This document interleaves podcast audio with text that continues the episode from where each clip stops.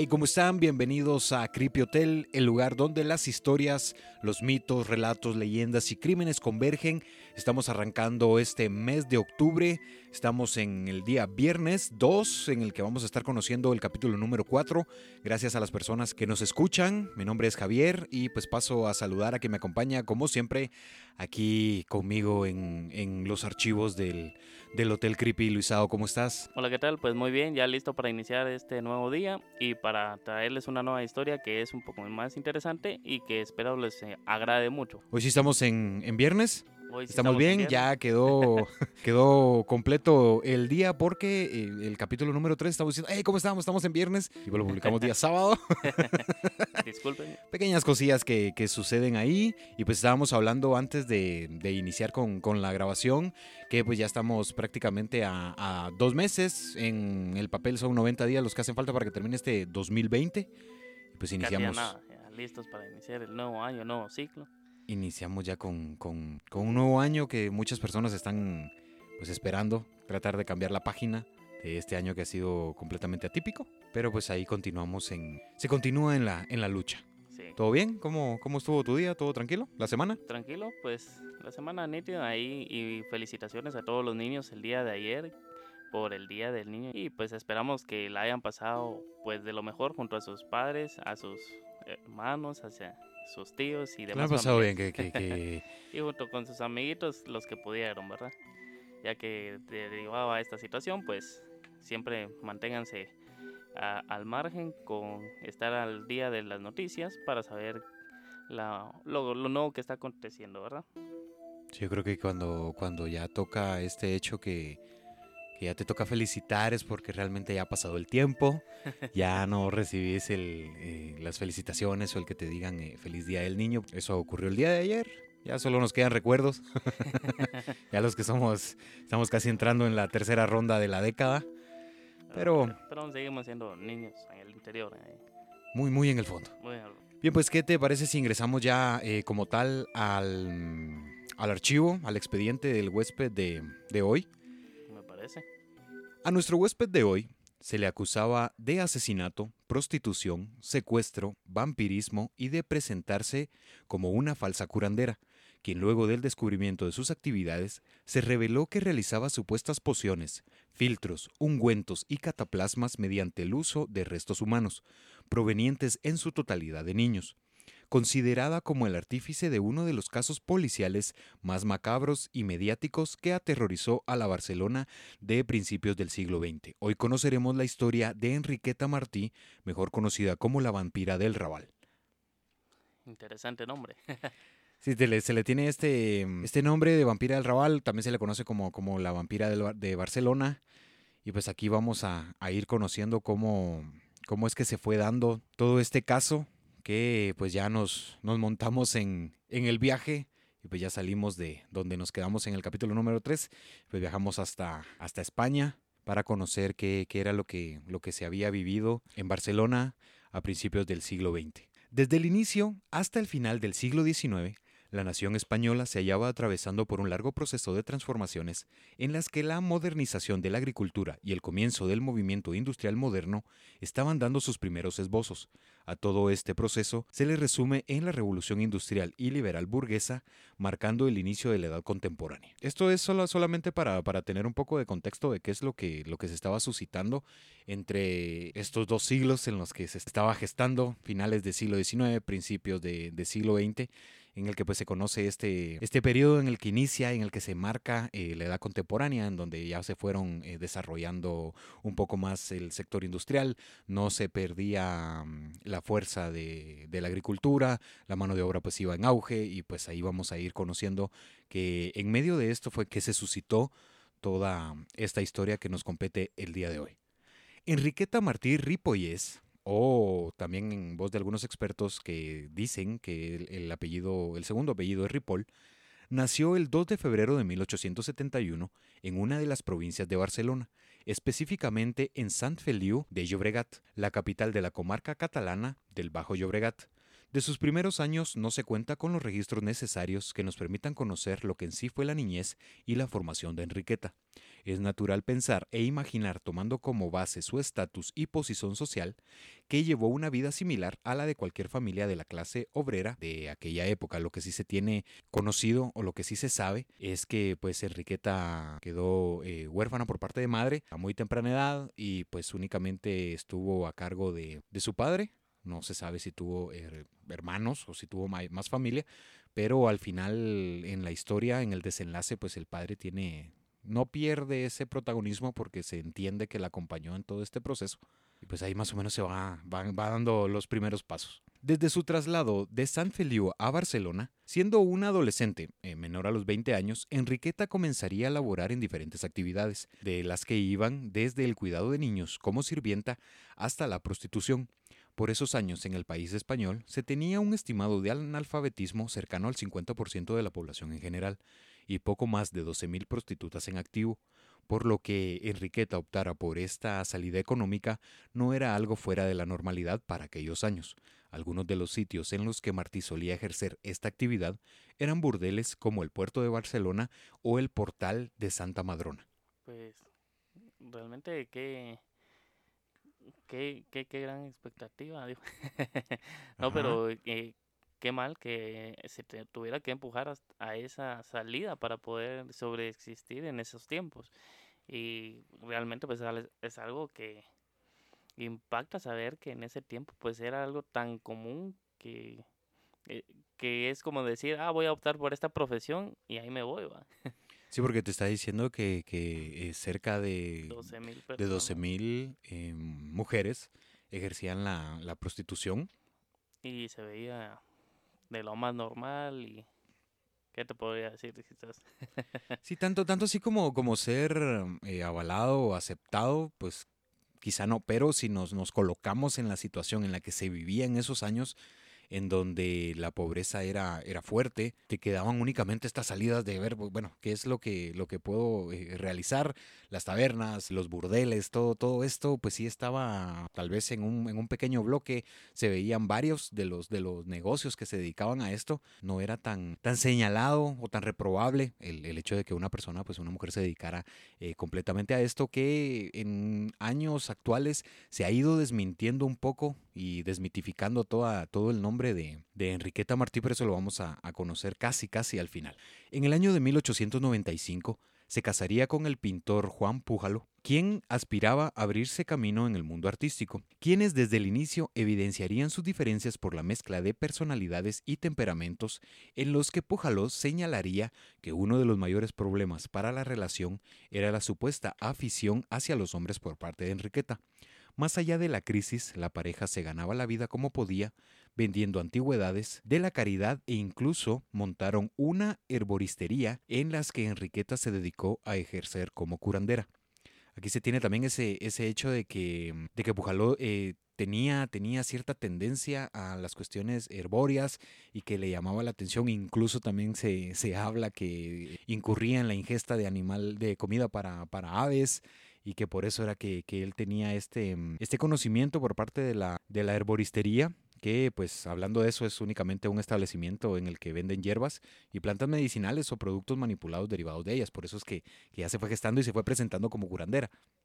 Sí, pues, no, pues ha de ser algo que, que para, para ellos fue beneficioso y que en el tiempo pues se tenía el conocimiento de que la, la medicina natural era muy bien vista y que no todos tal vez ejercían por la falta de conocimiento, pero ellos al tener un poco de conocimiento sobre las plantas, cuál era su, eh, cómo lo podían ellos procesar para tener algún beneficio, pues ha de haber sido algo que les dio el recurso que necesitaban aparte de las otras profesiones a las que ellos se dedicaban.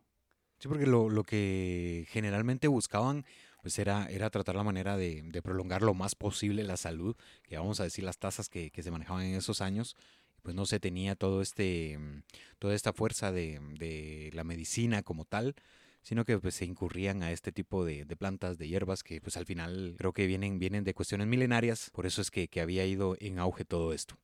Una de las vivencias que marcaría la vida de Enriqueta sería la muerte de su hijo, quien, en voz de ambos padres, fallecería en un tiempo menor a un año, este por desnutrición. Enriqueta, a pesar de estar casada con Joan, llevaba una vida doble que por el día solía frecuentar los fondos sociales más bajos, locales de mala muerte, además mendigaba en casas de caridad, conventos y parroquias, vestidas de harapos o con harapos y accesorios corrientes, que en ocasiones se paseaba acompañada de niños que ésta pues, los hacía pasar por sus hijos, los que posteriormente revelarían las investigaciones sobre lo que en realidad hacía con los pequeños. Por el día decía, eh, bueno, vamos a continuar con, con, con esta actividad, pues vamos a, a, a, seguir pues tratando la manera de encontrar eh, algún tipo de ayuda. Incluso varios de los, de los niños ella los presentaba como, como sus, como hijos, sus hijos, que siempre, siempre eh, evidenció esa necesidad de, de ser madre o, o de, de, presentarse como tal o tener cerca a, a, un niño, pero pues ya tiempo después se revelaría que era lo que supuestamente ella realizaba con, con los niños. Por otra parte, al esconderse el sol, Enriqueta se vestía con ropas lujosas, sombreros y pelucas ostentosas y se hacía presente en ambientes donde solamente la clase acomodada de Barcelona se reunía, sitios como el Casino de la Arrabasada o el Teatro del Liceo.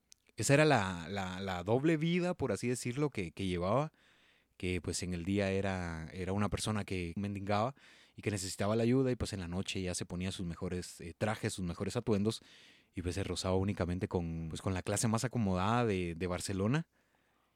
Para obtener, pues, supondría in, ingresos derivados a la, a la vida que llevaba de prostitución. Eh, pues un poco de astucia para ella de, en el tener este dos, estas dos facetas para poder obtener ingresos aparte de lo que, que habíamos comentado de la herboracia. Sí, es que ahí pues tenía lo que podía recaudar en las mañanas y pues tenía este trato que de cierta manera ampliaba sus ingresos y pues ahí ya no, no, no perdía, no perdía Era buen administrador. no perdía ni en la mañana ni en la tarde. Y por esto mismo, por este mismo estilo de vida o ritmo de vida, eh, distanció entre Enriqueta y Joan, por lo que se vieron obligados a separarse en reiteradas ocasiones en los que se asegura fueron cerca de seis veces en un lapso de 10 años. Aquí tenían una, una relación complicada en el que pues volvemos, nos dejamos, volvemos, nos dejamos. Y eso, eso, eso realmente pasa, realmente sucede. Qué, qué, qué feo estar en una, en una relación de ese tipo. Porque sí, pues llega a desgastar a los, a los individuos. Sí, el, alguno de los dos ha de haber tenido la codependencia del uno del otro. Supondría.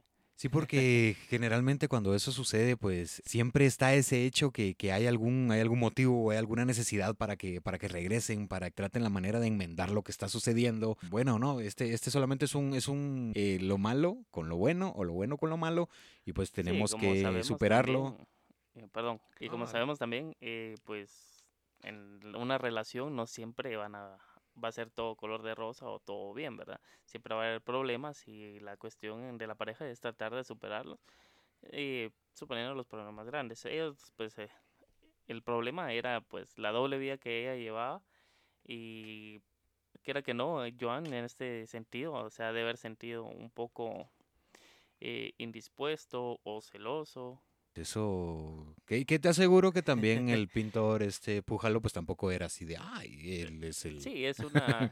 Porque también lo, lo, lo, lo, lo, colocan como una persona excéntrica con, con eh, algunas variaciones de, de, carácter. Entonces ahí pues ya tendríamos que, eh, que profundizar un poco más. Sido algo que, que hablaron entre ellos, pero al final siempre siempre va a haber algo que a alguno de los dos demostró que no le agradó y eso fue el motivo de sus constantes peleas de, de separación y regreso, separación y regreso. Y fue un buen tiempo, imagínate, 10 sí, años. 10 años. Cerca de 6 veces, que supongo que fueron más. Fue récord.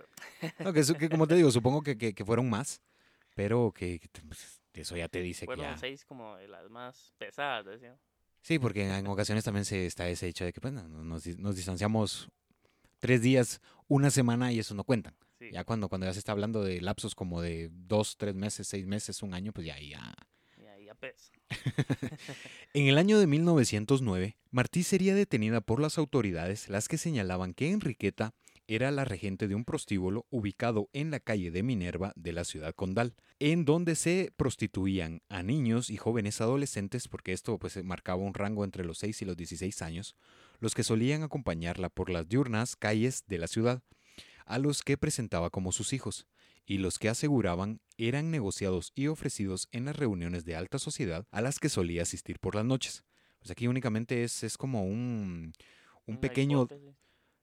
Sí, sí, pero un pequeño dato lo que, lo que se agrega, porque está con la cuestión esta de que se conoce también a, a la ciudad de Barcelona como la ciudad condal, porque pues a partir del siglo XIX Barcelona se, se conoce o se acepta como un condado, pues que en el primer conde de esa ciudad pues llevaba por nombre Vera. Él gobernó desde el año 801 hasta el año 820 y era parte de, de la familia del emperador Carlomagno y en, pues en esas situaciones eh, Barcelona formaba parte del imperio carolingio y pues se le llamaba la ciudad condal. Este solamente es un, pues un pequeño dato para que pues entender por qué se le, se le conoce eh, la ciudad de Barcelona o como ciudad condal.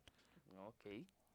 Y pues sí, justamente era lo que decías, este tipo de hipótesis era lo que se manejaba, porque no era, no era normal, existían varias sospechas en las que decían que los niños que la acompañaban, pues eran, eran prostituidos, incluso ella era la que, La Era que su manejaba. prox- Su, proxeneta. eh. sí, era, era la que manejaba el burdel, y que justamente este roce con la alta sociedad de, del lugar, pues era para eso, ¿no? Para ofrecer los servicios de los niños y para, para llevarlos y eso era lo que, lo que se llevaba.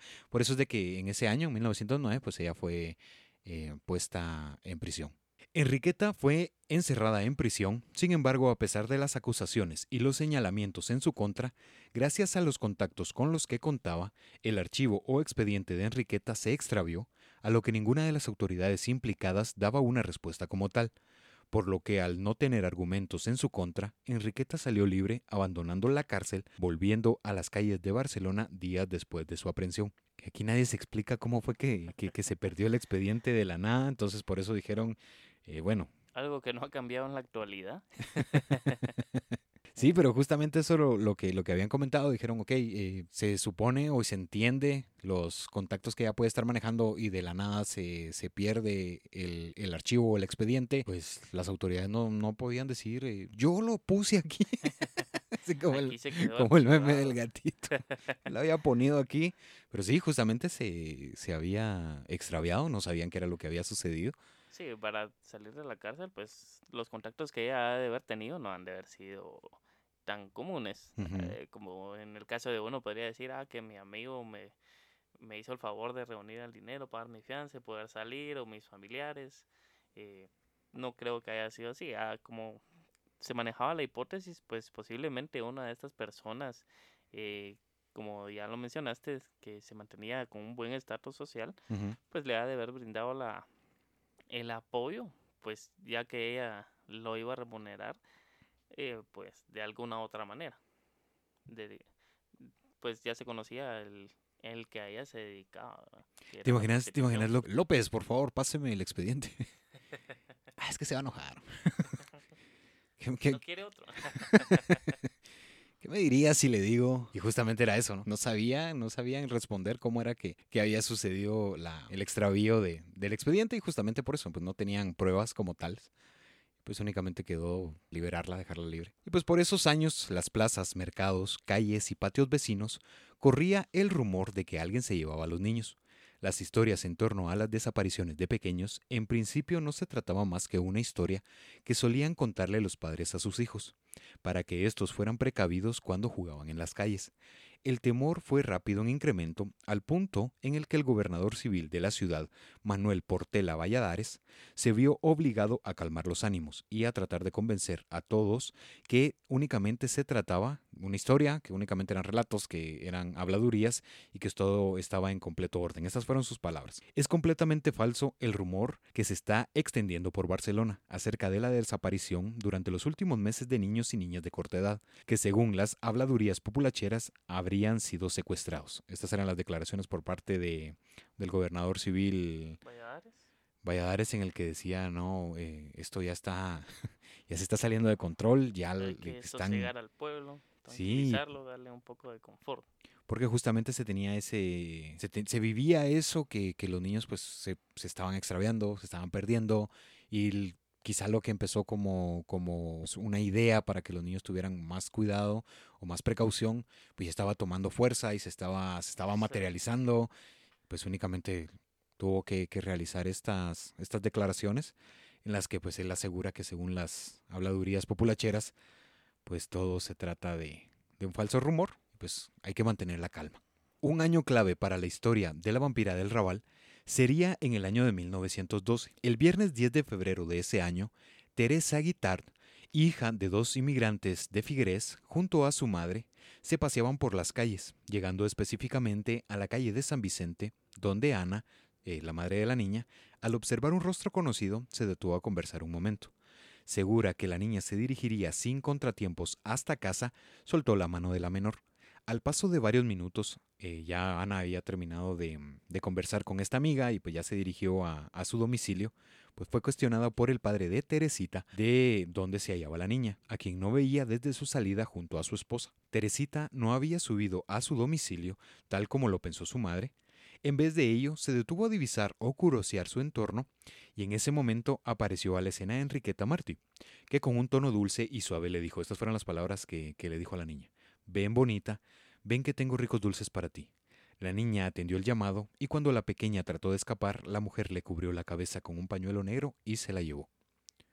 Eso fue lo que se vivió en la calle San Vicente, en el que pues este, este extravío por parte de, de, Teresa pues iba a destapar todo lo que, lo que se estaba gestando antes o previo a esto. Y pues la madre pues dijo, ok, yo estoy segura que, que ella va a ir a casa. Resulta que resulta que no, aparece en la escena Enriqueta y creo que le dice le dice esto que por muchos años se ha manejado que los muchos de los de los extraños tienen este este mm, como de operar, de, atraer al niño con con un señuelo, un señuelo tan inocente como ofrecerle dulces, algún juguete, mostrarle globos o algo, algo que cautive la atención del niño y que no se vea eh, con miedo o que sienta miedo por la persona y más bien que se gane la confianza de él y así pueda acompañarlo hacia donde se dirige y cuando ellos ya se dan cuenta de la situación pues ya es muy tarde, ya, ya no tienen tiempo a reaccionar y mucho más que son personas mayores, tienen toda la fuerza y voluntad de poderlos eh, capturar sin que ellos pudieran hacer gran cosa realmente. Sí, por eso es importante este, este tipo de educación y esta comunicación entre el padre e hijo que tienen que, dejar claro o les tienen que, enseñar que no, no, tienen que aceptar el hablar con extraños, eh, cualquier cosa pues se la tienen que, comunicar y tiene que, tiene que haber esta, esta comunión padre-hijo, e tienen que existir este, bueno, me sucedió esto, qué pasó, en qué estás, qué es lo que estás haciendo, sobre todo por la ingenuidad la inocencia con la que cuentan los niños, que ellos obviamente no dimensionan el peligro y no están con el, bueno, esto me va a suceder o me puede suceder este otro, sino que ellos únicamente pues confían en lo que está sucediendo y pues por eso es de que es, es bueno hablar desde tempranas edades, que es lo que, cuáles son los riesgos que, que, se pueden vivir, porque pues la sociedad, y eso estamos hablando de que fue hace poco más de, de 100 años, y pues se, se, mantiene por desgracia ese tipo de, de, peligros en las calles y pues es, es importante. A pesar de que uno pueda decir de que mi niño pues es muy avispado, es muy inteligente, él puede hacer esto o lo otro, nunca, nunca se va a estar sin, sin el total descuido o con el riesgo de que te lo puedan eh, golpear, que, que lo puedan matar si es el caso de del criminal, ¿verdad? o, o, que lo puedan secuestrar por más eh, listos que sean nuestros hijos, eh, siempre va a poder el adulto por lo mismo, la fuerza que tiene y que va a emplear en el niño y él no va a poder reaccionar de, de una otra manera. Y también que es muy importante que le hablen de, de poder comunicarse a las autoridades cuando las vean, ¿verdad? sí, es importante eso también que o en, el, en la época que estamos, que ya algunos de los niños pues ya cuentan con su celular desde muy temprana edad. Sí, eh, pues enseñarles a emplearlos no solo, eh, emplear el celular no solo para su, su diversión, sino también para algún momento de emergencia ellos puedan reaccionar y aunque sea alertar de, de alguna u otra manera. Sí, por eso es muy importante. Como muchos niños, hijos de obreros que se esfumaban misteriosamente, la familia de Teresita pues eran vecinos del distrito quinto. En ese barrio la mayoría de las obreras solían mendigar debido a la precariedad en la que vivían, ya que las dos pesetas que ganaban en la fábrica donde laboraban no les alcanzaba para alimentar a sus familias. Mujeres con rostros desnutridos deambulaban por las calles con un pañuelo en la cabeza buscando comida en conventos o en casas de socorro. Por esos años, la esperanza de vida en las personas que, estaban en estos sectores sociales eran cerca de 41 años y el 17% de los recién nacidos morían antes de cumplir un año. Porque aquí también se tiene esa situación en la que si alcanzan esto, pues no pueden pasar la expectativa de, vida, es de 41 años, se maneja una tasa de mortalidad eh, infantil pues bastante alta. También se tiene ese hecho de que si no, si sobreviven al primer año, pues también está el tifus, está la tuberculosis, y si no estaba la tuberculosis también se manejaba este hecho de, la semana trágica, que eso ya lo vamos a ver más adelante, que al final es, eh, estabas... Si no era una cosa, era otra. Estaba rodeado de varios peligros. Estabas en, modo Yumanji, sí, estabas, sí, porque era, eh, si no era una, era otra, y si no eran otras. Era jugar a la ruleta rusa en ese tiempo para estas personas de esta localidad. sí, qué fuerte, porque tantos peligros y muy pocas soluciones, pero pues esto era lo que, lo que se manejaba. Las búsquedas para encontrar a Teresita nos hicieron esperar, en donde figurarían desde los lugares y recovecos más impensados hasta la barraca de San Antonio, casas y chozas del fondo de mm, Valdoncella, porque pues aquí también tenían esto de que iban a, a los lugares que tal vez laderas, pozos, absolutamente donde quizá pues, pues la niña tal vez jugando podía haberse caído y por eso es de que ella no podía, no tenía la suficiente fuerza como para poder salir y justamente también estaban buscando en casas y en chozas y pues para ver si, si, no estaba, si no estaba ahí. A los pocos días, gracias a los señalamientos de un sujeto en específico, dos personas, entre ellas un tabernero de la calle Ferlandina y una lavandera, ambos sospechosos fueron detenidos por la orden del distrito del juzgado en acción de la guardia y la policía municipal, quienes luego de ser puestos bajo custodia y sin evidencia alguna que los implicase en la desaparición, fueron puestos en libertad por falta de pruebas. y esto, esto fue, de cierto modo, gracioso, porque el sujeto que aseguraba que el tabernero era el artífice de la desaparición de la niña y que incluso implicaba a otros dos sujetos que la policía le, les había dado seguimiento, únicamente se reveló que se trataba de un aficionado a las historias de detectives. Imagínense, él estaba armando su caso, le estaba diciendo, no, esto es lo que, eh, supongo que esto fue lo que, lo que sucedió, que en parte está bien, porque está tratando de resolver algo que, que, estaba quejando a las personas en ese momento, pero no puede ir por, por el barrio señalando a, cualquier persona. Sin tener una evidencia. Esto, esto es eh, pues bueno. le dan un poco de seguimiento a, a sus investigaciones y corroboraban la información antes de proceder. Hubiera sido en otros tiempos donde se le indicaba a alguien, mira, ese es el culpable y lo tomaban y a la horca o, a lo que fuera, ¿verdad? Pero qué bien por parte de las autoridades y de la guardia que pues no se dejaron ir de lleno más que solo a detenerlos por en lo que se corroboraba la, la versión de ellos con lo que les habían brindado a ellos. y de hecho que bueno, al menos España se considera como uno de los países que, tiene un sector justicia pues de los más sólidos. Pues aquí lo estás viendo que pues, ya hace 100 años se manejaba ese, ese tipo de cosas de que cualquier persona hubiera sido, bueno, no me interesa si quizá la persona es culpable o no, pues si tiene sospecha, ya con la sospecha es suficiente. No, aquí dijeron, bueno, vamos a, vamos a ver qué es lo que está sucediendo, pues eres inocente, pues sal, sal, ¿no? eres libre, ¿no? Los días continuaban y la alerta de búsqueda en las calles de la Barcelona de 1912 no descansaban. Esta era parte de la descripción que fue emitida en los diarios por parte de Ramón Beltrán, el juez de instrucción del distrito del hospital, en el que decía lo siguiente. Esto era lo que, lo que aparecía en alguno de los, de los diarios o de los encabezados en los que se hacía conocida la noticia y pues esta era más o menos la descripción que, que decían.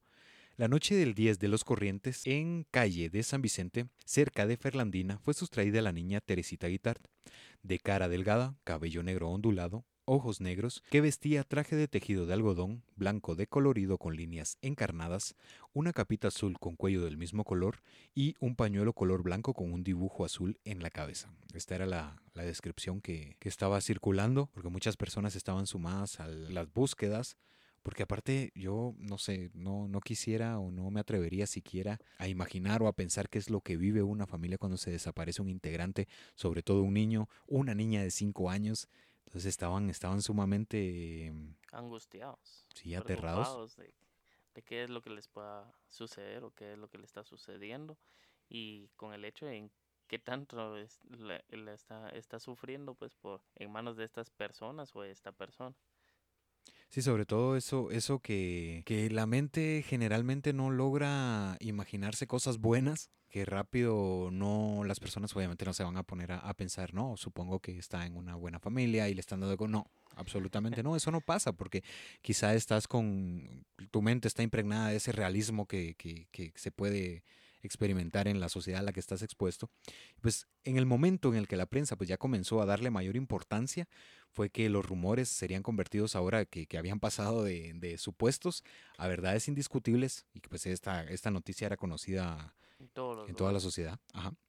Cerca de dos semanas del suceso, llegarían hasta José Asens, un guardia municipal, versiones que aseguraban el paradero de Teresa, por lo que atendiendo el llamado y gracias a las declaraciones de Claudina Elías, que tendrían o que ella vendría y proporcionaría una pista fundamental para hallar a la niña. Claudina, una mañana, fiel a su gusto de estar pendiente de lo que ocurría en los alrededores, divisó a través de los sucios cristales de la vivienda de la vecina del piso intermedio el rostro de una criatura demacrada y con evidentes padecimientos. Justamente Claudina aquí fue que le gustaba estar mucho pendiente de qué era lo que sucedía en la, en la calle, porque aquí la, la, colocan como una persona, una mujer que le gustaba el chismorroteo. Entonces esto ayudó, esto ayudó bastante a que de algo ayudan ese tipo de vecinos en ocasiones y que están siempre al pendiente de qué es, lo, que, está, qué es lo que está sucediendo porque dentro de la casa es aburrido, afuera pasan cosas, uno se entera de diferentes situaciones. Claudina asegura pues que ella rápidamente comentó a un vecino, en específico un, un, colchonero que tenía un negocio en la misma calle, que le parecía haber visto la carita de una niña mirando por una ventana, asegurando que se trataba de la niña perdida. Claudina, por supuesto, sin pensarlo dos veces, pues el colchonero se lo dijo a José Asens, quien a su vez se lo comunicó a su jefe, un oficial de la brigada llamado Ribot. Aquí hay dos versiones. Esta es que Claudina se dirigió directamente con la esposa del colchonero, y pues el colchonero pues llegó y se lo, se lo comentó a José Asens y él al oficial de brigada llamado Ribot. Y la segunda es que Claudina fue directamente con autoridades. Con las autoridades y le dijo, mira, esto es lo que está sucediendo. Yo acabo de, observar a una niña que si bien es totalmente distinta a la descripción o no encaja con lo que ustedes están diciendo, y yo tengo una corazonada y algo, algo hay ahí. yo sé que, que, ahí está sucediendo y pues era lo que te mencionaba, las autoridades en lugar de desestimar y decir, no, mire señora, por favor, váyase a su casa, consiga o entienda bien la, la, la noticia o la situación, pues regresa. No, ellos dijeron, ok, absolutamente, vamos y a ver, y a encontrar. A ver si es cierto o no, ¿verdad? En las primeras horas del 27 de febrero de 1912, la policía arribó y llamó a la puerta del entresuelo em, del número 29 de la calle Poniente o también que se le conoce de la calle Ponet, siendo atendidos por una mujer con un semblante soñoliento, quien, al ver la presencia por parte de los oficiales, preguntó de inmediato las razones de su llamado. La policía aseguró a la mujer que tenían varias quejas y denuncias en los que se aseguraba que ella era propietaria de varias gallinas o de aves de corral. Al momento que la mujer respondió desentendida, la policía solicitó la inspección, a lo que Enriqueta pues ya no pudo reaccionar y pues esto fue lo que, lo que permitió el ingreso de los oficiales de, brigada, que también la supieron hacer porque eh, esto, este planeamiento fue, ok, vamos a, ingresar cuando ella esté soñolienta. soñolienta que, que, estás. Sí, cuando, cuando uno se acaba de despertar, es imposible. Sí, es imposible que uno. El sistema todavía está cargando. Sí, está, está en 20%, 25%, 40%. y la trama que le pusieron no fue directamente, mire, tenemos sospechas o nos han presentado quejas de que usted podría tener a la niña que estamos buscando. No fueron directo al grano, sino que tomaron una historia diferente, distinta, en la que metieron la excusa de las gallinas y pues ella no iba a sospechar de ninguna manera el, el hecho de que tenían conocimiento de que había gran posibilidad de que la niña que tenía ahí, pues era Teresita. De manera decía a, a, no sé, Enriqueta Gallinas. No. No más la del caldo. No que, yo sepa. Eso fue Claudina. Yo sé que fue Claudina. Me gusta el chisme. Uno de los oficiales se acercó a la niña que tenía la cabeza eh, arrape o, o rapada. Luego de preguntarle su nombre, la pequeña respondió que su nombre era Felicidad. Fue cuestionada nuevamente si la niña no respondía al nombre de Teresa, quien expuso que en ese lugar le llamaban Felicidad. Esto es extraño el por qué se le había sido colocado ese nombre, ¿no? Sí, pero yo me llamo Teresa, pero aquí me dicen felicidad y pues por lo que se vivía, incluso se tiene ese, esa respuesta del por qué tenía el cabello a rape o rapado, que era que Enriqueta aseguraba que ella estaba padeciendo de algún tipo de, enfermedad, que tenía algún tipo de padecimiento y por eso de que le, le había cortado el pelo o el cabello, el pelo, no, el cabello a, a, ras de cuero y por eso es de que ella eh, pues respondía a, a esto. Ribot cuestionó a Enriqueta sobre quién era aquella niña, quien respondió que no lo sabía, que se la había encontrado perdida en la ronda de San Pablo y que ella tenía hambre. Al ser interrogada por la otra menor, porque se encontraban dos niñas al interior de la vivienda, respondió, esta fue la respuesta, ¿no? La otra es mi hija y se llama Angelita, que ella tenía pues seis años. Además de uno de los niños que Claudina eh, aseguraba que había visto en algunas ocasiones que no encontraban, no sabían en dónde estaba, por lo que Martí fue detenida en el acto señalada de secuestro. Ya habían dado que realmente se trataba de... Mm, ¿De una secuestradora? Sí, de Teresita, aparte que, que por voz de Claudina dijeron, bueno, yo he visto algunos otros niños y por eso dijeron, no, no vamos a, a permitir que, que se escape y pues la fue detenida en el acto y señalada de secuestro. Ambas niñas, junto a Enriqueta, fueron custodiadas por varios guardias a caballo hasta el cuartel de la calle Sepúlveda, en medio de una aglomeración que intentaba saber lo que sucedía, mientras otros repudiaban lo que observaba. En su arribo, una de las niñas, eh, pues en este caso Teresa, fue recibida de inmediato por sus padres, en lo que Martí era conducida a su celda. Al conocer la identidad de la mujer, se reveló que ésta era poseedora de acusaciones pasadas por corrupción de menores, a lo que Enriqueta aseguró a uno de los periodistas que la interrogaron que ésta había encontrado perdida a la niña el mismo 10 de febrero y que solamente estaba esperando a que los padres la reclamaran. La hipótesis está malísima. O la respuesta está, la coartada, mejor dicho, está pésima. Sí, porque ya está diciendo, a la niña la encontré eh, perdida ese mismo día. Es que, aquí se manejan dos, dos, fechas. Está el 8 de febrero, que, se, había sido extraviada en la calle San Vicente, y está el, el 10 de febrero, que pues se había dicho esto, y pues ya al momento en el que en el que sale de la casa se tiene se tiene ese registro de que eran demasiadas las personas que se habían aglomerado en la entrada y por ello de que habían necesitado varios guardias a caballo hasta el, que los dirigieran hasta hasta el cuartel de Sepúlveda y pues ahí ya los padres encontraron a Teresa y pues considero y entiendo que les había vuelto el alma al cuerpo porque pues la niña estaba, estaba viva. De cierta manera estaba, estaba padeciendo, pero al menos estaba viva, se podía recuperar. Y pues esto era... Sí, y cómo Enriqueta no iba a conocer de, de que los padres ya habían puesto la noticia en los periódicos y ante las autoridades, cuando en ese tiempo pues tenemos conocimiento de que los voceros actualmente pues solo están gritando el periódico, pero en, en, en esos años pues el vocero no solo gritaba eh, que la venta del periódico, sino que a veces te, te daba el título de la portada principal. Te, te, decía qué era lo que estaba sucediendo, que no creo que haya sido una noticia que, que no tuvo tanta importancia como no va a estar en primera página para alguno de los periódicos. Sí, sí, de seguro que, que se mantenía. Para decir que no conocía, que, que sí la estaban reclamando. Que estaba, sí, seguro es en, en las esquinas eh, estaban los niños, que, que esa es la, la idea que, que, se mantiene del vocero, pues está el niño, está el joven que está gritando, los encabezados justo como, como estabas mencionando. Y pues sí, prácticamente no tiene respaldo el, el argumento que, que ella dio en ese momento.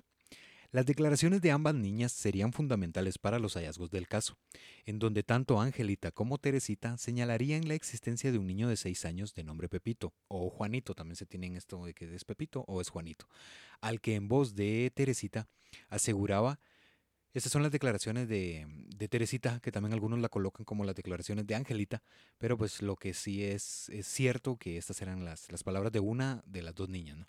Cogía a Pepito, lo ponía sobre la mesa del comedor y lo mataba con un cuchillo. Yo me fui a mi cama y me hice la dormida, porque aquí está eso. Enriqueta pudo, pudo percatarse que una de las niñas lo, la había visto. Incluso ella pues fue a buscarla, la niña asustada, que qué trauma el estar viendo que a un niño lo, lo, colocan sobre el comedor, lo asesinan con un cuchillo o lo hieren con un cuchillo y pues únicamente te queda correr a tu habitación y, fingir, que, nada pasó. fingir que estás dormido. Sí, qué miedo, porque no. Qué miedo, porque no creo que ella haya querido que le pasara lo mismo. Sí, es un, un, un temor latente. Algo que sería corroborado por Angelita, quien señalaba que antes del arribo de Teresa, Pepito vivía junto a ella. Sin embargo, desaparecería tiempo después. Enriqueta pues alimentaba a las niñas con patatas y pan duro. A Teresa pues ella eh, decía, incluso la niña aseguraba que no le pegaba, pero sí solía regularmente eh, y pues tenía prohibido salir o asomarse a las ventanas y balcones. La niña declaró también que solía o que la solía dejar solas en la vivienda y que un día se aventuraron a mirar en las habitaciones en las que Enriqueta les tenía terminantemente prohibido ingresar. En ese momento encontraron un saco con ropa de niña llena de sangre y un cuchillo para deshuesar. También que, ambos estaban eh, impregnados de carmín.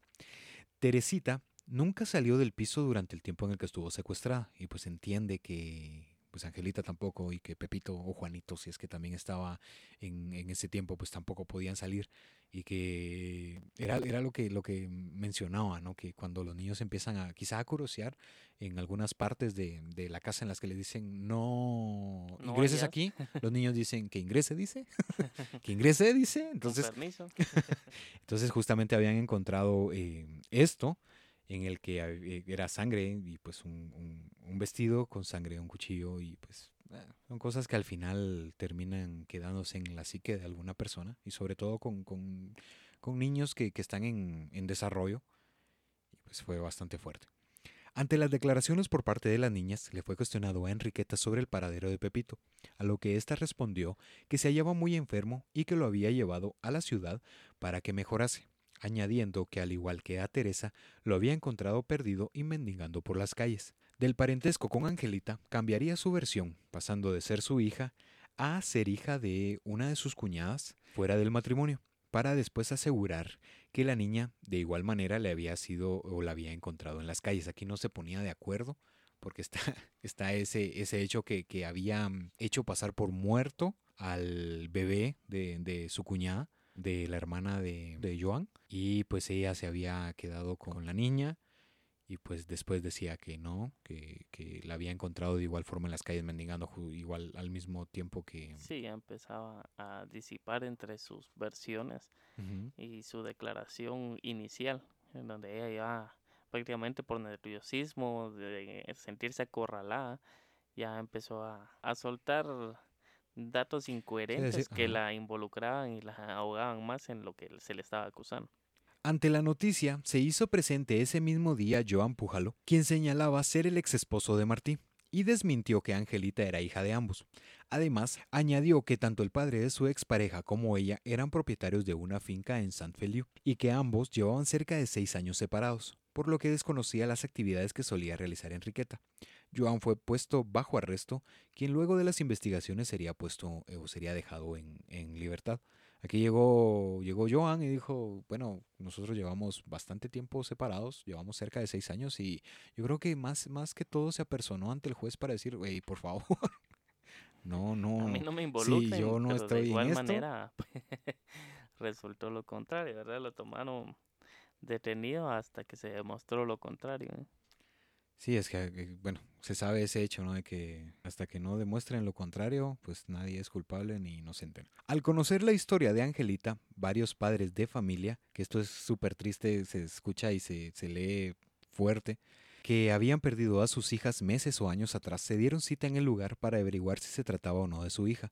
Incluso la prensa había realizado algunas campañas para pagar los viajes, aunque por desgracia ningún matrimonio pudo demostrar que Angelita era su hija efectivamente muy triste el que están escuchando esto, que, que la habían encontrado en la calle a la niña, y pues ellos van con la ilusión de quizás se trate de, nuestra hija, y pues ninguna de los de las parejas o ningún matrimonio pues pudo demostrar que, que efectivamente se trataba de... Y también por parte de la niña, qué triste, ya que no podía regresar con sus padres. Pues se desconocía el origen real de la niña, de dónde la pudo haber sustraído. Al estar muy pequeñita, pues, al estar cierto tiempo pues, separada de sus padres, eh, quizás se le ha dificultado un poco tratar de reconocerlos. Sí, no, y aparte que, que bueno, en la, en la mente de, de Angelita, pues ya incluso la nombraba mamá. Tal vez no, no estaba tan, tan consciente de qué era lo que estaba sucediendo, cuál era su situación. Pero pues después de todo esto, de haber escuchado las declaraciones y, y que aseguraban que un niño había sido eh, pues asesinado, aparte que no encontraban al niño y las declaraciones por parte de Martín no, no terminaban de convencer a las autoridades, pues la policía registró la vivienda para descartar todo tipo de sospechas, la cual reveló a los agentes investigadores el total de dos situaciones casi contradictorias. Por un lado, en un salón se hallaban muebles lujosos y de altos costos y por otro, la pobreza palpable de las habitaciones donde se alojaban las niñas. En su interior existían armarios con trajes de gala para niño y para niña, varias pelucas y vestidos de confección. Es ese hecho de no no es entendible cómo es que por una parte Está todo... está todo hay lujo y del otro lado o, o en la en su contraparte hay pobreza en donde están las, las niñas y supongo que al, al pobreza al mencionar esa palabra pues te está hablando de una cuestión precaria en el que quizá no existían ni siquiera camas ajá, que en las que pudieran descansar bien que estaba en total abandono. y te, te da a la, a la, Sí, a la y- y imaginación. para la parte de los detectives, pues es algo que, que con las acusaciones que Enriqueta tenía en su contra, era algo así como que, ok, va, sí, sí, se, sí tiene sentido el hecho de que ella pueda estar tratando con niños sin poder dar la declaración aún si, si los prostituía o no, pero de que tenía que ver con los niños tenía que ver, ya sea que los explotaba laboralmente, como ir a mendigar o que los estuviera prostituyendo. Porque de, de qué manera podría ella explicar el hecho de tener tantos lujos en su habitación o en su contraparte de la casa y del otro lado pues prácticamente se veía o reflejaba que era la prisión de los niños que tenía ella a su cargo. Sí, eso más que habitación era casi el calabozo, pero además se encontraron artilugios como, ya todo esto va sumando a qué fue lo que, lo que fueron encontrando los investigadores. Un libro antiguo con tapas de pergamino, un libro de notas donde habían escritas recetas y pociones, un gran número de cartas escritas en clave en las que se podían leer contraseñas, iniciales y firmas irreconocibles, una lista con nombres de clientes de suma importancia, la mayoría eran pertenecientes a la burguesía, un telegrama que contenía una especie de licitación en la que se reflejaba si el interesado o el remitente estaba buscando una niña o un niño. Acto seguido se informó, eh, después de esto, de todo el, ruido que generó esta idea, pues se desmintió que, la lista se, estuvieran eh, manejando nombres de, de la burguesía, únicamente se aclaró que incluían los nombres de las personas adineradas a quien Enriqueta pues mendigaba con regularidad. Pues aquí dijeron, no, es absolutamente falso que exista entre los niños o que fueran ofrecidos como mercancía. Únicamente los nombres y los listados que, que se manejan acá, pues son personas que a las que Enriqueta pues suele... era como su, su lista de clientes a quienes ella podía embaucar con mentiras y así poder conseguir algo de dinero prácticamente llevando a los niños o in- solo enviando a los niños a mendigar. Es que realmente no se, no se tiene muy claro el, proceso o cómo es que ella eh, solicitaba la ayuda, si los hacía pasar por una familia numerosa o si únicamente llegaba y decía, por favor, eh, pues nosotros estamos solicitando de, cierta manera ayuda. No se, tiene, no se tiene claro eso, si realmente incurría como tal al engaño o, si decía, bueno, vamos a esperar a ver qué es lo que, lo que podemos ganar o, que, o si podemos sobrevivir con esto. Pues no se, no, no, se maneja muy bien esto porque al final vamos, vamos a encontrar que, que todo este, este mito, tal como había sucedido en el siglo pasado, pues fue creciendo, fue creciendo, fue creciendo. En el piso 29 de la calle Ponet, los agentes encontraron también un saco que contenía un traje de niño, un cuchillo manchado de sangre en la cocina y en otra ubicación huesos humanos. La inspección arrojó como evidencia un saco más con ropa sucia y prendas eh, también en ese estado, que en el fondo tenían huesos humanos de pequeñas dimensiones, al menos eh, una treintena de ellos. Los huesos se encontraron, eh, estos son los, los algunos de los que ellos habían hallado, habían costillas, clavículas, rótulas, las cuales tenían alteraciones, quemaduras y marcas de haber sido eh, expuestos a altas temperaturas. En otra de las habitaciones que esta estaba o se hallaba bajo llave, encontraron decenas de jarras, vasijas, botes y palanganas con restos humanos en conservación, grasa hecha ya manteca, sangre coagulada, cabellos, esqueletos de manos, polvo de huesos y demás. También botes con pociones, pomadas y ungüentos ya preparados para su venta. Justamente eso era lo que te mencionaba, que vendía este tipo de ungüentos o, este tipo de pomadas en el que decía que era la cura o que era la, la, fuente de la eterna juventud. Y pues también se tenía, se manejaban estos, estas ideas que... Un poco Sí, que quizá no era como tal de, de consumir cuestiones de, de niños para poder estar siempre joven, que eso, eso ya es como, como una película de, de, brujas o de, hechiceras que tienen que, tienen que irse alimentando de niños para mantener, para mantenerse siempre joven. Que no sé si no sé si eh, quizá te viene a la mente que en los años 90 se tenía una, una película de ese tipo, no recuerdo el nombre, pero, pero justo cuando leí eso, fue lo primero que se vino a, mi mente, que incluso habían algunos niños que los convertían en, ratones o en roedores y eh, la junta de las brujas, muy, muy, muy, muy, buena, muy noventera esa, esa película, pero sí, justamente era eso. Y sobre todo que también habían algunas de las ideas que se manejaban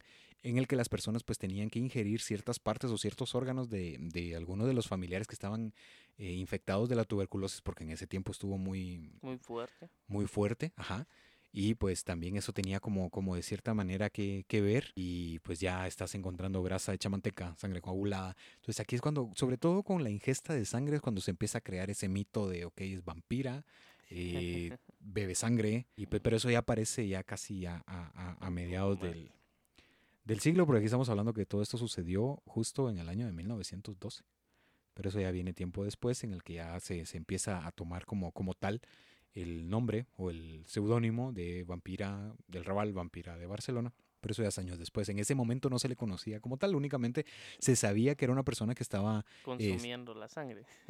Sí, sí, pero, pero eso, era, eso era más en, cuestiones de, lo que se hablaba en los barrios o, así de, de, boca en boca, pero como tal o popularmente no se le tenía ese nombre, únicamente era una persona pues que, que había secuestrado a varios niños y que también parte de esto fue que la prensa había magnificado mucho lo que, lo que había eh, pasado. No sé si te viene a la mente que eso también había sucedido con, con el caso de, del doctor Holmes.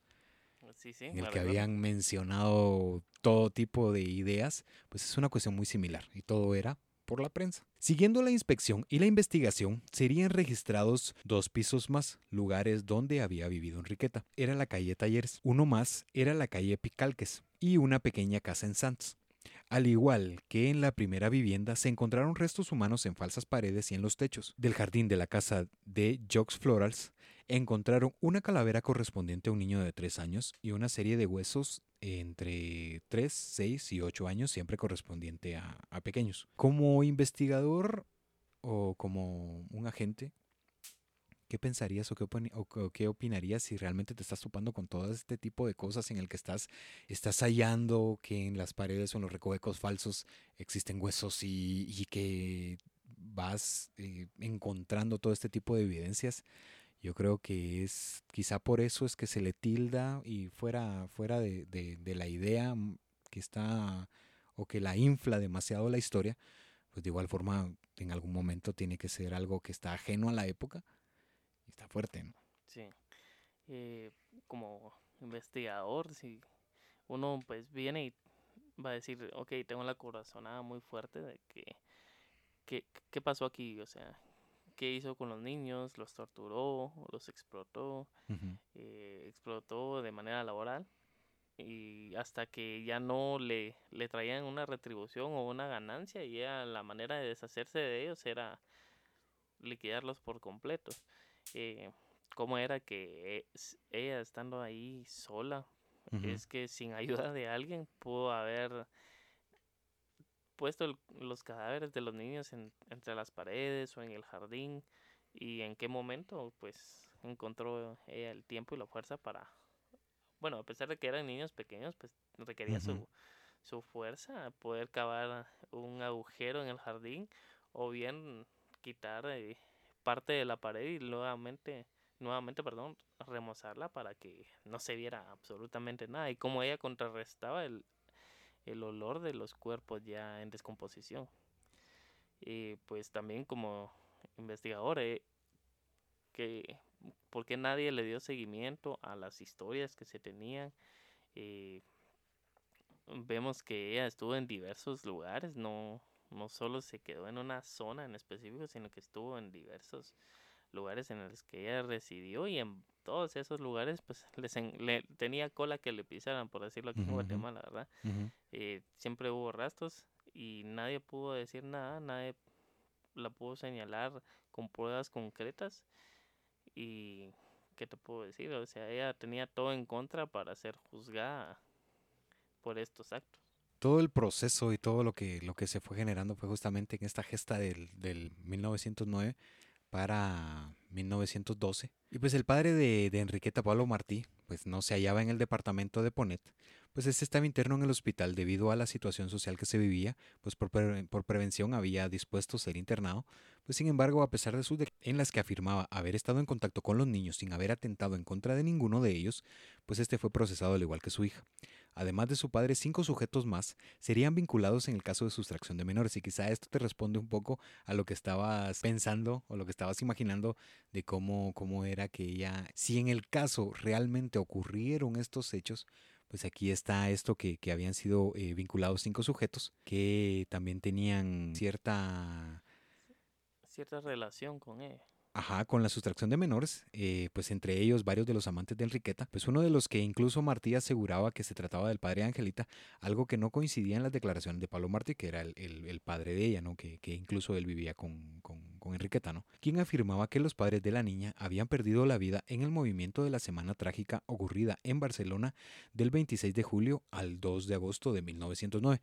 Y aquí pues también damos un, un pequeño dato en el que, pues, para que se pueda entender a qué era lo que se refería con esto de la Semana Trágica, pues únicamente se habla de que fue uno, uno de los acontecimientos violentos que se vivieron en, esos años, en el que, pues, uno de los desencadenantes sería el decreto de, del gobierno de Antonio Maura, que él pues dijo y, y, había optado por enviar tropas de reserva a algunas posiciones españolas en Marruecos. Esto ya había explotado después de, la, de, lo que había sucedido en contra de Cuba y pues únicamente estaban buscando ese hecho de que, ok, vamos entonces a, tratar de ganar un poco de terreno en lo que refiere a, al continente de África. Por eso es de que ellos habían estado en el, en el norte y habían enviado este, este tipo de reservas a las posiciones españolas en Marruecos. Y pues en este momento, en ese momento justo se estaba viviendo un, un ambiente muy inestable en el que siendo la mayoría de los reservistas eran padres de familia de las clases obreras y justo era lo que, lo que te mencionaba que si los niños podían pasar el año de vida, pues después estaba el tifus y después estaba la, tuberculosis y después estaba este hecho de que sabían que, al cumplir cierta edad iban a ser enviados al, frente y pues por eso es de que también parte de los sindicatos habían convocado una huelga general porque no querían este hecho de que, ok, no vamos a agarrar, no, vamos no van a tomar, no vamos a permitir que tomen a civiles para que vayan a, a combatir, a, a Marruecos y todo esto. Al ser cuestionado por los hallazgos en los lugares de investigación, Enriqueta no brindaría mayores declaraciones, que tras el registro lanzó una misteriosa advertencia. Eso fue lo que, lo que, había, lo que había respondido, porque sabía que, algo iba a suceder. Ya la tenía. Sí, ya, eh, ya no, no tenía mayor salida. ¿no? Esas fueron las declaraciones o, lo, que, lo que había dicho Enriqueta. ¿no? Como sé que me subirán al patíbulo, quiero que conmigo suban los demás culpables. Esas fueron sus palabras. A pesar de esto, nunca delató a nadie. Ella pues dijo, bueno, no, no voy a, decir nombres ni nada, sino que fue lo, único que, que, exclamó en torno a esto, asegurando en primera instancia que se dedicaba, esto, esta es la respuesta del por qué habían hallado tantos, tantos huesos, que ella aseguraba que se dedicaba al estudio de anatomía, que los huesos eran solamente recogidos por ella en el cementerio y eran para la elaboración de pócimas y algunos ungüentos. Además, decía ser experta en la elaboración de los remedios y que sus preparados eran muy bien pagados por la gente adinerada y de buena posición social. Los testimonios, en su mayoría falsos o alterados, estallarían en lo que algunas personas aseguraban haber visto o sido testigos de numerosos hechos que tenían un nombre en común, el de Enriqueta Martín. Desde mujeres que señalaban o que la señalaban como la secuestradora de uno de sus hijos, hasta las que la hacían responsable de la muerte de varios de ellos lo que generaría, gracias a las publicaciones en los periódicos, la presión necesaria para que Martí fuera procesada y sentenciada por sus crímenes. Esto es súper clásico, el hecho que están conociendo una historia y siempre está, no, es que a mí me sucedió y justamente fue ella y empiezan ya todas estas historias que... De, de correlacionar todo y pues cada una dando su versión, pues sí daba el sentido de lo mismo que le había sucedido a la otra, le estaba sucediendo a ella. Exacto, sí, incluso había, había una, una mujer que ella aseguraba que, que se había encontrado con, con Enriqueta, con un bebé en brazos, y ella pues le había eh, ofrecido un vaso de leche que pues iba a disfrutar más con, con una pieza de pan pues la mujer fue a buscar la, la, pieza de pan cuando regresó Enriqueta ya no estaba y después la encararía justamente cuando ya había eh, caído presa y pues le había le había preguntado, ella no sabía qué era lo que había ocurrido con, con el bebé o con el, con el niño y pues así eran varias las historias que, que, se fueron sumando y pues ellos, ellos pedían el hecho de que, ok, que fuera sentenciada y que fuera procesada, ¿no? Enriqueta fue encarcelada en la prisión Reina Amalia la madrugada del 2 de marzo de 1912, en espera de juicio acusada de cuatro cargos o delitos directos inicialmente, los que correspondían al secuestro de Teresa Girard, secuestro y robo de Angelita, desaparición del hijo en el matrimonio y la desaparición de Pepito. Aquí le habían sumado ya estos cuatro cargos que los demás pues estaban en investigación. Ellos dijeron, ok, esos son los cuatro cargos que tenemos como tal. Únicamente vamos a esperar. Ajá, vamos a esperar el, proceso de qué es lo que eh, generan los, los estudios forenses y de qué es lo que, qué es lo que está pasando en los que Martí intentaría suicidarse cortándose las venas con un improvisado cuchillo de madera, cosa que hizo estallar la indignación popular porque la gente quería que Enriqueta llegase a juicio y que fuese ajusticiada en el garrote vil. O sea, vamos a conocer qué es el garrote vil. Nunca lo había escuchado, pero vamos a dar una, pequeña... menos extraña. Eh, usando un poco tu razonamiento o dándole a entender, podrías entender no sé, diría yo que es algún tipo de, de macana como la que portan los policías hoy en día. Y... Como la del oficial Matute en, Don Gato. sí, Don Gato y su pandilla. Que, que tal vez iba a ser ejecutada o castigada. Asemeja, pero ahorita lo vamos a descubrir que era prácticamente esta palabra y este e, esta herramienta. Ok, aquí la explicación de qué es lo que, lo que se refiere a a esto que, estaban, que estaban buscando eh, las personas. El garrote vil o garrote simplemente era una máquina utilizada para aplicar la pena capital, empleado en España legalmente desde el año de 1820, hasta su abolición o la abolición total de la pena de muerte al aprobarse la Constitución en el año de 1878. Las últimas ejecuciones con esta máquina fueron la del anarquista y antifascista Salvador Puig, condenado a muerte por el asesinato del policía Francisco Barragán, y la de Heinz quien asesinó a un agente de la Guardia Civil del Hospitalet del Infante en Tarragona, ambos en 1974, durante la dictadura de Francisco Franco. Sí, solo vamos a hacer la aclaración que el año que había mencionado aquí el Choma era de 1820 hasta su abolición en la Constitución en 1978. Ajá. Que había dado la, la fechita última, pues estaba incorrecta, pero... ¿Qué, qué, qué dije? ¿Qué dije? ¿1878 o qué, qué eh, exacto, habías dicho 1878, lo que no concordaba un poco, pero haciendo la aclaración es 1978. Ok, gracias, gracias. Que es es curioso eso cuando a veces te sucede que, que eh, estás eh, hablando y tu cerebro te está diciendo, ok, vamos bien, vamos bien, todo va bien, y justamente es Pasó algo por alto. ¿Qué pedo? ¿Cómo así? Justamente, pero gracias. entonces estamos hablando que fue 1820, 1978, luego de la, de la Constitución. El mecanismo consistía en un collar de hierro atravesado por un tornillo acabado en una bola que al girarlo causaba en la víctima la rotura del cuello. La muerte del reo se generaba por la lesión producida al romperse la cervical, donde pues era evidente o era una cuestión que sucedía pues un coma cerebral y la muerte era instantánea. ¿Te imaginas este, esta presión que tenía que, que ser ejercida para que el cuello se rompiera. Pero bueno, es que aparte todo esto depende, pues ha sido un duro trabajo el de, el de ser verdugo. Y justamente eso está al final. Tenía que ser fisiquín. y justamente eso está, eso está al final, porque todo esto depende en una gran medida de la fuerza física del verdugo y la resistencia del cuello del condenado. Y la experiencia demostró que pues raramente esto sucedía, pero se daban algunos casos en los que se alargaba la agonía del condenado. Un gran ejemplo es el informe médico de la ejecución de José María Jarabo en el año de 1959, que decía que la muerte no se había producido de forma instantánea, sino con excesiva lentitud. El fallecimiento se demoró 25 minutos después de una verdadera tortuga. Una verdadera tortuga. Una verdadera tortura. Tortura, disculpe. Es que las palabras con R me cuestan 3, 4, 5 y 6 mundos, te lo prometo, de verdad. Han de ser tus orígenes puertorriqueños que Sí, me, supongo, pero no, no creo. Jarabó tenía un cuello poderoso, esta fuera lo, eh, lo que se había dicho en el, en el informe médico, que Jarabó tenía un cuello poderoso y su verdugo, Antonio López Sierra, era bastante débil físicamente, que era lo que estabas mencionando. Que estás tratando de, de- de echarle fuerza o de hacerle presión en el que quizá el, el, el reo está... Échale. Quiero más.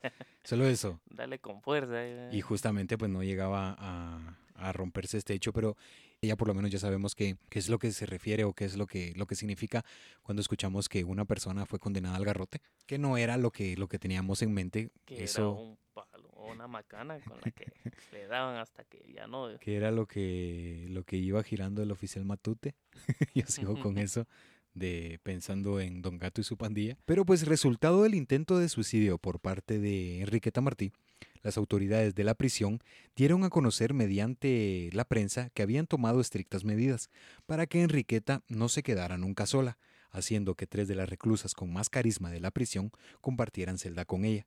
Además, tenían instrucciones específicas de destaparle las sábanas en caso de que ésta pues se tapara para evitar que se abriese las venas con los dientes. Ya, esto último ya te está diciendo que, que Que ya estaba, ya estaba, ya estaba fuerte, estaba fuera de sí, fuera de foco. ya estaba desvariando demasiado. Pues eh, esto era parte, eh, como la solución que ella veía de escapar de, de la ejecución del garrote vil, ya que al cortarse las venas, pues su muerte iba a ser un poco menos dolorosa, ya que eh, al estar con las venas cortadas prácticamente sentís un adormecimiento hasta que vas desvaneciéndote al Ujú. punto de llegar al fallecimiento.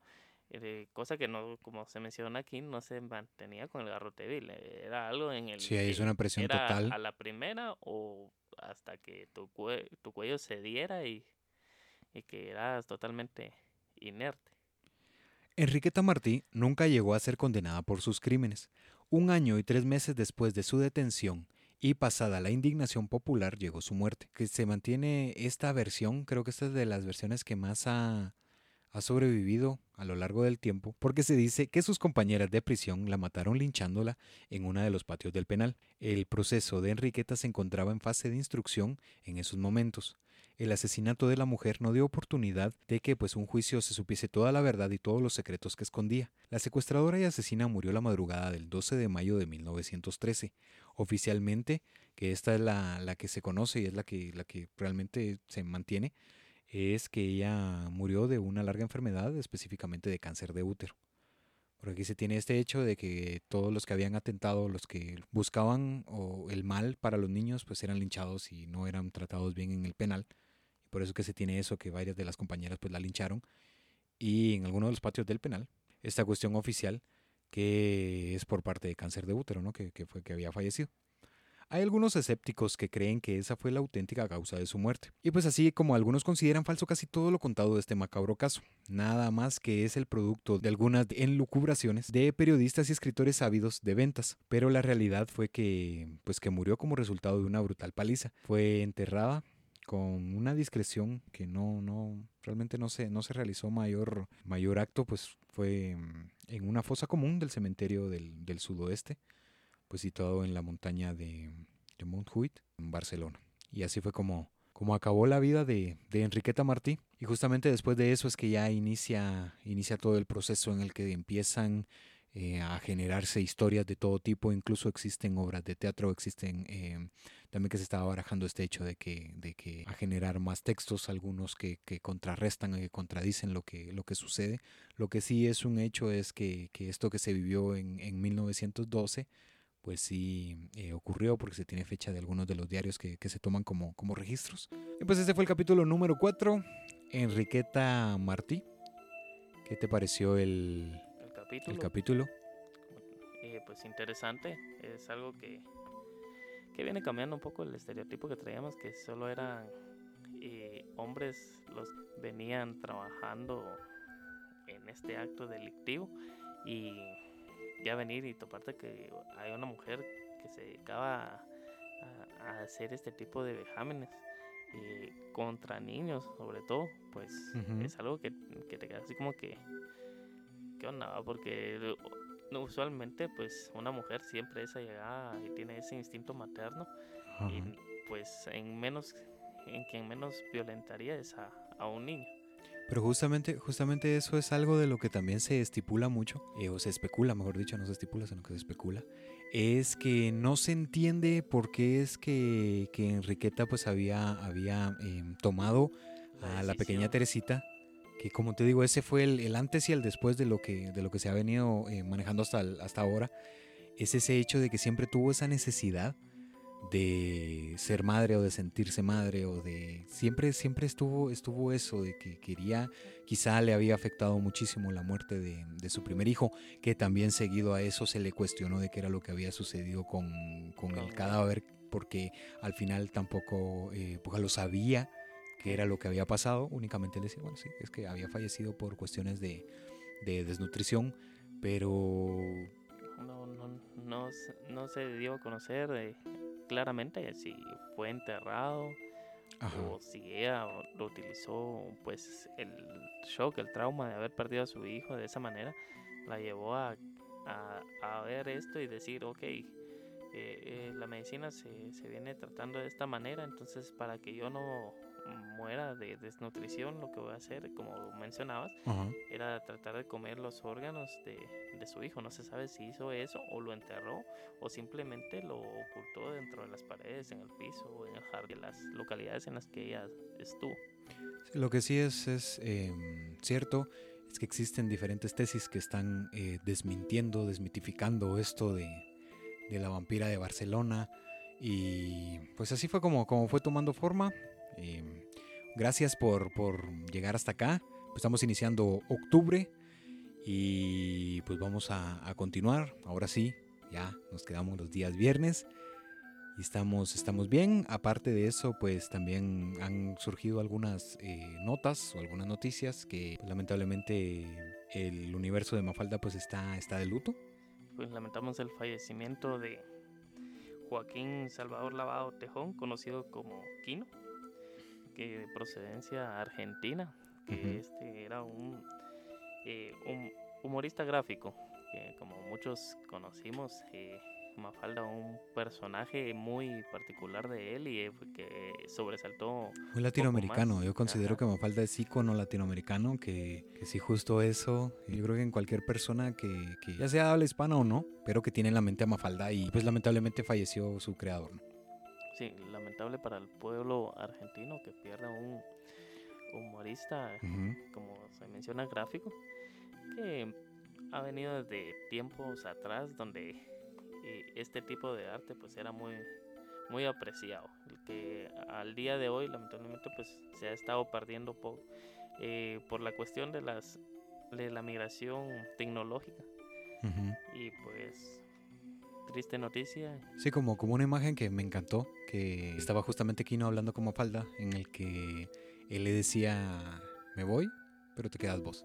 Yo creo que eso, eso te resume el, el icono y la historia de lo que significa esta, esta niña que en alguno de sus, de sus críticas y de sus argumentos o de sus comentarios, una mente que pone a pensar a las personas que una, una historieta o que es una caricatura que jajaja, no, sino que es una, es una caricatura que tiene cierta crítica, pero que también deja pensando a, quien la ve. Y pues muchas gracias, gracias bicho por, por estar acá. Y pues los esperamos la, la siguiente semana con el capítulo número 5 en el que vamos a estarle dando seguimiento a este octubre creepy. Pues no nos resta más por, por decir, justamente como un mensaje que me enviaron que era shot por cada vez que dijéramos muchas gracias. No especificaron. Entonces, vamos a tratar la manera de no estar diciendo mucho eso, pero gracias por, por llegar hasta acá. Y pues recuerden que ustedes pueden subsistir sin esto, nosotros sin ustedes no, o esto sin ustedes no. Muchas gracias, les deseamos que que esta, este fin de semana y la siguiente semana pues sea la mejor semana de sus vidas. Y les mandamos un abrazo a todos los, eh, a todas las personas que, que nos escuchan. Y pues nada, ¿algo más? Únicamente, gracias y los esperamos. Yo me quedo por, por Barcelona, me quedo en España. Eh, quien quita y tengo la posibilidad de, de conocer a uno de mis amores platónicos, Michelle Jenner. Puede ser. Puede ser. Pero pues muchas gracias y nos vemos, que no nos vemos, pero sí nos escuchamos o nos hablamos. Hasta la próxima.